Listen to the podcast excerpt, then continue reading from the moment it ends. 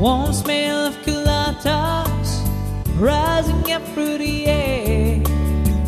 Up ahead in the distance, I saw a shimmering light. My heart grew heavy and my side grew damp. I had to stop for the night. And as I stood in the doorway, I had a mission bell. Thinking to myself, this could be heaven and this could be hell.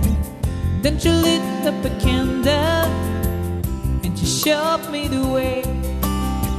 There voices down the corridor. I thought I heard them say, Welcome to the Hotel California.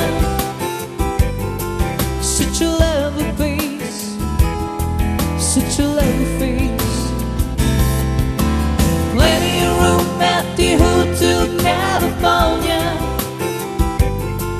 Any time of year, you can find it here. Twisted. She got a Benz. She got a lot of pretty, pretty boys. The chicas friends. How to dance in the courtyard. Sweet summer sweat. Some dance to remember.